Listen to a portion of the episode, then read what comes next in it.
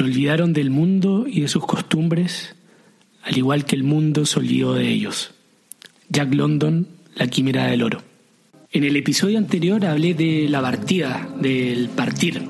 Entonces me parecía lógico seguir el camino de esta partida y este desplazamiento hasta el elegir un lugar, salvo que decías la vida nómade, vas a tener que parar y asentarte en algún, en algún lugar. Entonces así nace El inmigrante como episodio, el cual divido en tres categorías no necesariamente excluyentes entre sí.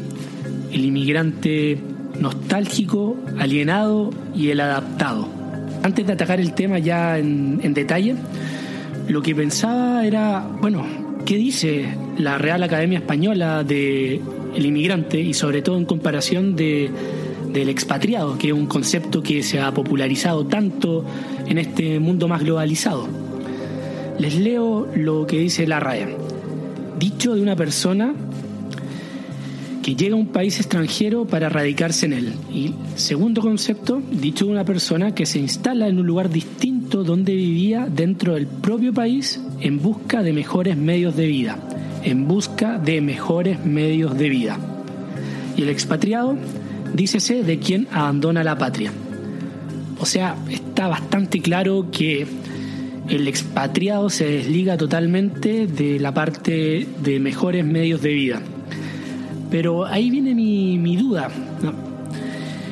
¿Qué son los medios de vida? Porque son solo monetarios, son solo un tema de, de plata. Yo no creo medios de vida puede ser la educación. Por ejemplo, tengo una amiga que estudió moda aquí en París. Por poder adquisitivo uno tendría a catalogarla en expatriada. Por la definición yo la posiciono como inmigrante. En mi caso, bueno, que si bien es más claro, más fácil, porque en un principio, cuando llegué acá, estaba trabajando con un gran urgencia por la parte monetaria. Luego eh, me quedé porque el trabajo que hago, que es ser cavista, que es básicamente uno que vende en una tienda vinos y alcoholes. Ese es un trabajo que aquí es bien valorado, pero que en Chile simplemente sería un, un vendedor de la botica. Entonces tiene otro, otra connotación, otro valor. Y eso mismo se puede dar en muchos casos. Entonces quería hacer este alcance para abrazar un poco ese concepto del inmigrante que nos representa y nos, nos agrupa a tantísimas personas, a más de los que creemos. Porque más encima cuando uno hace, al menos en Francia, los trámites de visa, uno se encuentra en la fila con todo tipo de gente, con todos los inmigrantes, los africanos, los árabes, los sudamericanos. Entonces ahí uno se da cuenta que te meten en el saco con todos, salvo a los refugiados, que son otra historia, y los súper ricos, que esos no lo he visto nunca. No sé qué harán, no sé si enviarán otra persona, no sé cómo harán sus trámites, pero por ejemplo, los jugadores de fútbol, el Neymar, me imagino que nunca han hecho una fila para este tipo de trámites. Entonces no hay fila para expatriado o para inmigrante. Hay que olvidarse de esa, diferencia. Bueno, eliminando ya la connotación negativa, peyorativa del inmigrante, quería explicar cómo diferencié estas tres categorías, del nostálgico, el alienado y el adaptado. Para hacer esto, definí otras tres variables que son la vida social, que ahí meto la familia, las amistades y la vida de pareja. Una segunda variable es la cultura, donde meto el idioma, la religión y todo lo que afecta ese choque cultural, la comida, por ejemplo.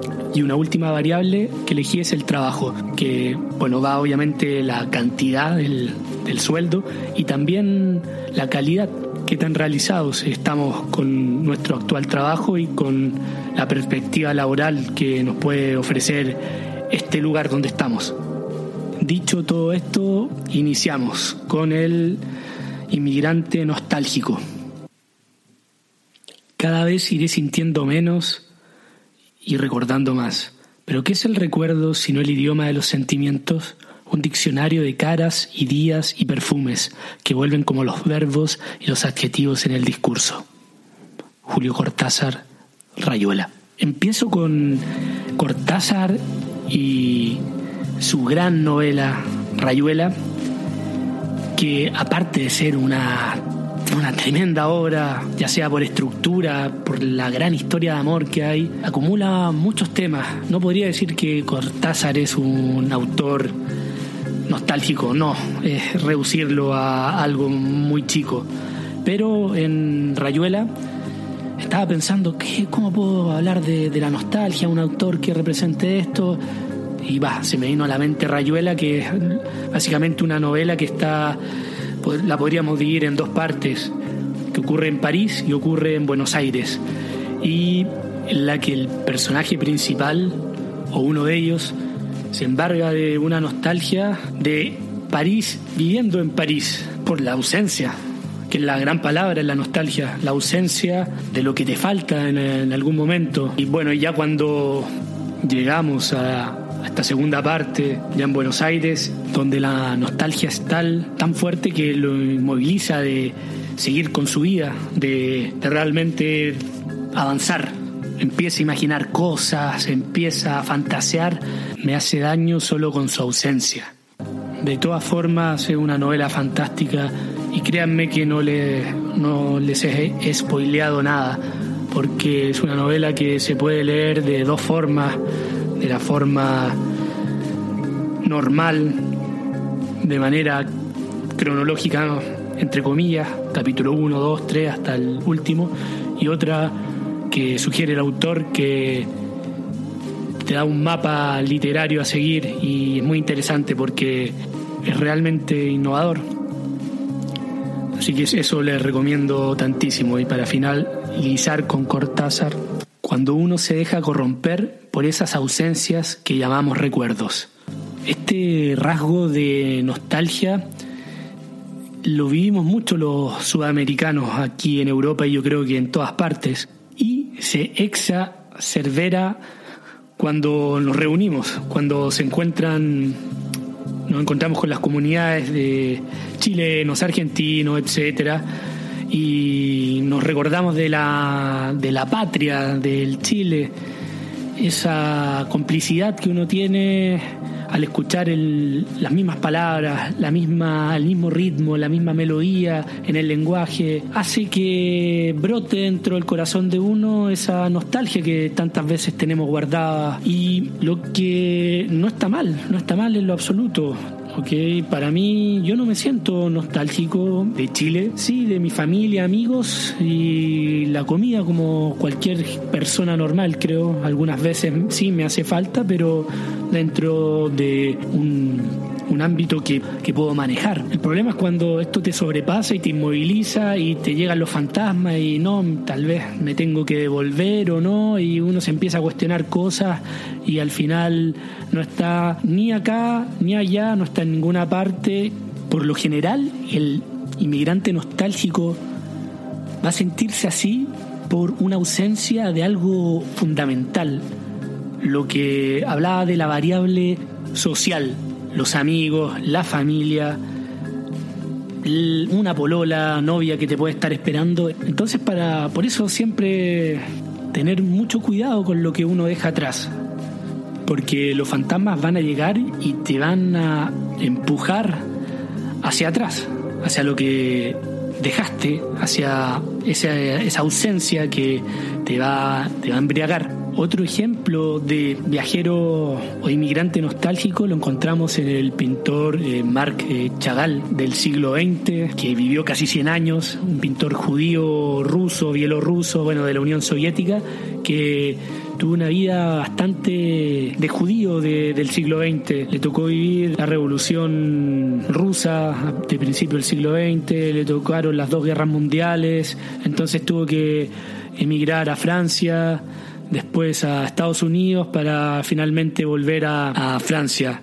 y nunca fue profeta en su tierra como tantos eh, inmigrantes y esa espinita lo acechó durante toda su vida y por eso su obra está plagado de referencias a su pueblo natal, de casas, de calles, de personas y en uno de esos cuadros está ese judío errante con su barba, con su traje a mal traer, su sombrero, su palo a lo chavo del ocho con el trapo llevando sus cosas y con alguna característica un poco fantástica, surreal, siendo él mucho más grande que los otros personajes del, de la pintura o trepando un, un edificio entonces te transmite cosas muy fuertes, pero siempre observando, siempre como secundario, pero principal.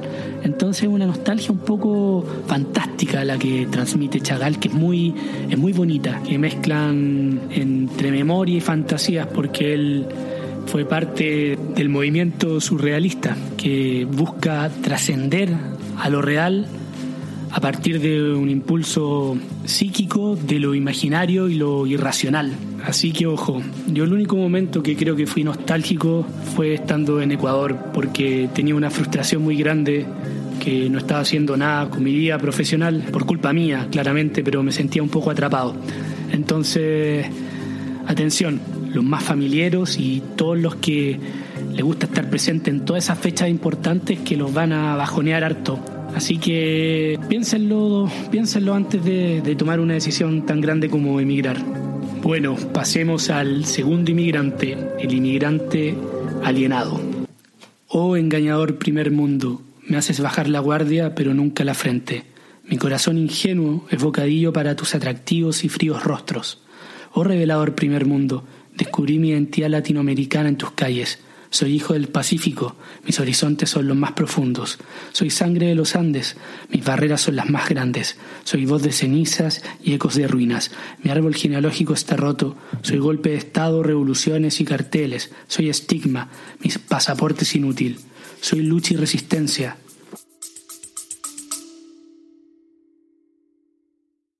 Hola, es Arelis Gracias por escucharme. Bienvenida a mi podcast Mentalidad de Girasol. Este podcast es un viaje, un viaje que te va a ayudar a ti y que me va a ayudar a mí. Espero crear una gran comunidad y espero que con mis vivencias y experiencias, mis desaciertos y aciertos y mi luz y oscuridad, yo pueda hacerte entender que no estás sola. Yo voy a ti, yo voy a mí, no te quites.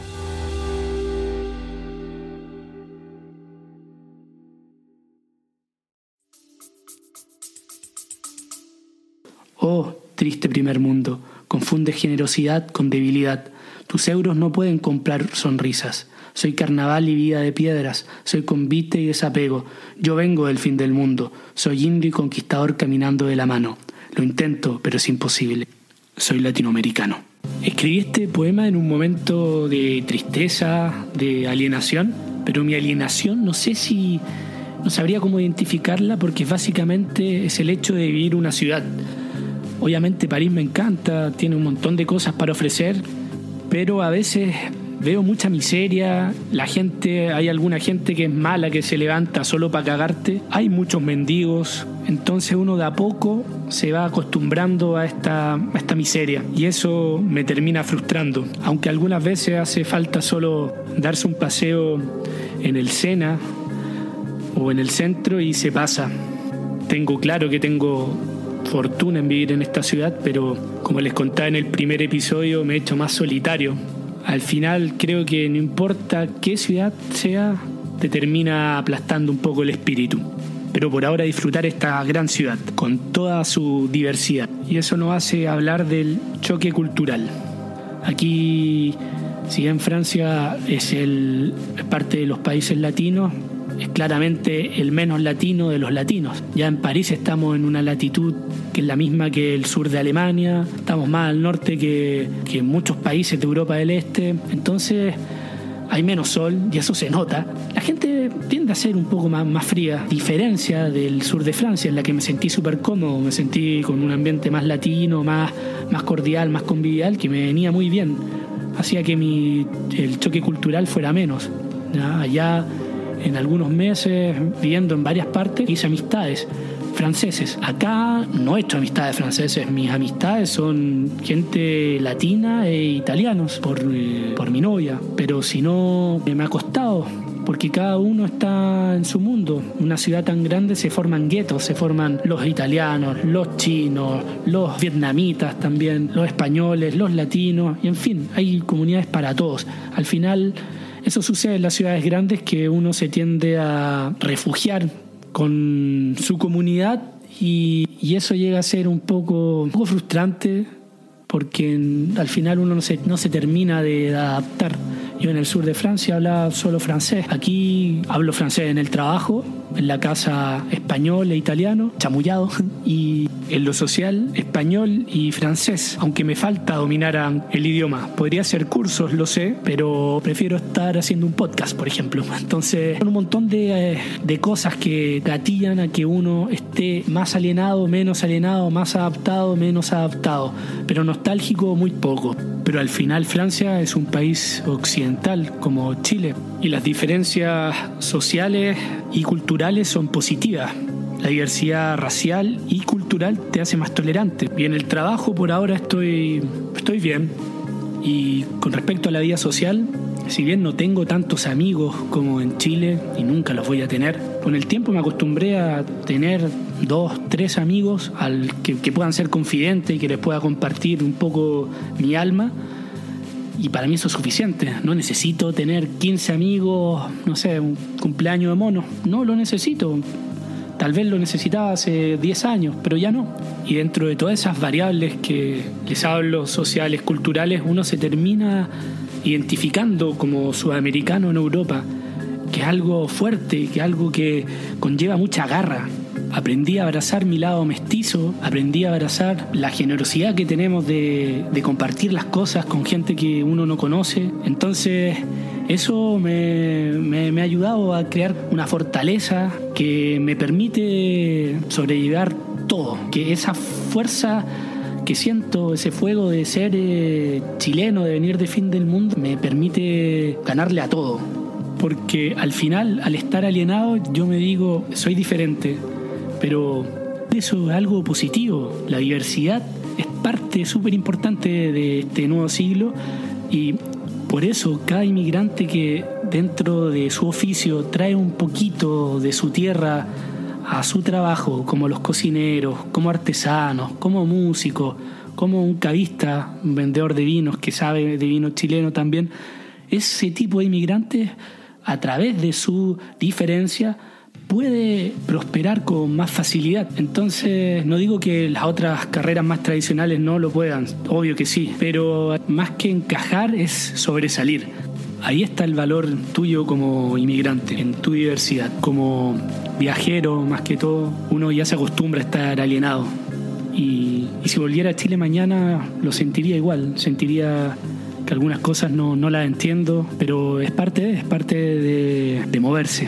Y lo acepto. Bueno, demos vuelta a la página y pasemos al inmigrante adaptado. Vivía entonces en París y mi gran descubrimiento era que en París por fin podía yo ser joven, mientras que en Nueva York a los 20 años había sido completamente viejo. Esto es inexplicable, pero allí no había alegría ni bohemia. Henry Miller, Trópico de Cáncer. Bueno, empecé con Henry Miller, con esta novela clásica del siglo XX, en que básicamente él habla de su vida en París como un neoyorquino en la que se siente súper cómodo. Como este párrafo lo menciono, él se sentía más joven, se sentía que había agarrado una vitalidad que no encontraba en, en, Nueva York, donde el frenesí de esa ciudad le hacía, le reducía el espíritu. En cambio acá tenía tiempo para caminar, se sentía, se sentía como en casa, se había adaptado y se sentía muy cómodo. Y eso nos sucede a muchos. A, mí, si bien hablaba del ejemplo grande del inmigrante alienado, yo por parte me siento súper cómodo viviendo afuera, un poco por, y sobre todo por el anonimato que te permite hacer un montón de cosas, es como un, como un segundo renacer. No es que uno va a cambiar 100% en otro lugar, yo no creo en eso, pero sí puede aventurarse a que la ciudad te, te lleve y que su energía te defina. Ahora la gran pregunta, ¿cómo llegar a ser un inmigrante adaptado? Yo también me la hago porque, claro, por tramos sí me siento súper cómodo en esta ciudad, me ofrece actividades, un buen pasar y anonimato también. Y no es que sea famoso, sino que viniendo de una ciudad un poco chica, recuerdo que si me emborrachaba me daba una vergüenza tremenda. Y esto aquí no, no lo tengo. Pero volviendo a la pregunta, yo veo a un amigo acá que, bueno, vi hace casi 10 años y lo veo totalmente adaptado. Un amigo chileno que estudió aquí y no es que haya vendido patria tampoco. Él sigue viviendo de una manera súper latina, súper chilena. Va a fiestas de cumbia, se mete a bailar allá, llegando a ser un poco monotemático con, con, su vida nocturna. Tiene amigos franceses, tiene amigos de distintas comunidades y se le ve súper cómodo a él. No lo he escuchado quejarse ni una sola vez. También tiene un grupo de música, entonces tiene muy claro lo que la ciudad le puede ofrecer. Y en ese sentido está consolidado como ciudadano francés. Quería dar este ejemplo porque me parece interesante que no es necesario olvidarse de las raíces y de todo lo que uno dejó atrás para adaptarse. No, yo creo que sí se pueden congeniar las dos cosas. Y ahí está el gran desafío. Aunque claro, lo que hablaba desde un principio, que si la variable, por ejemplo, trabajo no te acompaña, la, la, vas a pasar mal. Entonces al final es un equilibrio difícil de lograr. Yo pienso algunas veces, como proyectando mi vida acá, si me quedara en Francia, yo creo que se me sería más fácil, más dulce la vida si me fuera al sur de Francia. Creo que ahí sí me podría como adaptar, acostumbrar realmente y abrazar la cultura francesa con toda la, con toda mi energía. Un poco, bueno, por la gente que es más cálida, hay menos inmigrantes, entonces uno se ve casi forzado a mezclarse con ellos, con los franceses también por el tema del clima. Aquí llueve mucho, en París, allá en el sur no, no llueve tanto y hay más espacio. Hace falta un poco de verde, hace falta un patio, hace falta, hace falta ese tipo de cosas. Pero bueno, luego pienso y me quejo, me quejo porque puedo, me lamento porque sí, ya que como bonus de estos tres inmigrantes tengo que adicionar los refugiados y los de asilo político y los clandestinos también. Todos ellos son gente mucho más sufrida. Bueno, ahí, cada uno, lo del venir clandestino acá, no sé, no, no lo recomiendo. Toda la gente que he sabido que ha venido sin papeles la termina pasando mal y se termina devolviendo. Al final que tiene una fortaleza súper grande. No digo que no lo puedan hacer, cosa de cada uno, pero hay que tener una tolerancia a la frustración enorme. Y se me viene a la cabeza una, la historia de un, bueno, de un hondureño que una vez conocí en estas fiestas al aire libre al lado del Sena, aquí en París, con vista a Notre Dame. Ahí ponen música y se arman unas fiestas populares súper buenas. Ahí uno se encuentra con gente de todas partes y como de distintos estratos social y me encontré con este hondureño, joven, 19, 20 años, y Honduras es un país donde la criminalidad debe ser de las más altas del mundo, y él había venido acá con un pasaje solo de ida, se estaba quedando en una de estas casas squat que se llaman acá, que son esas casas ocupa.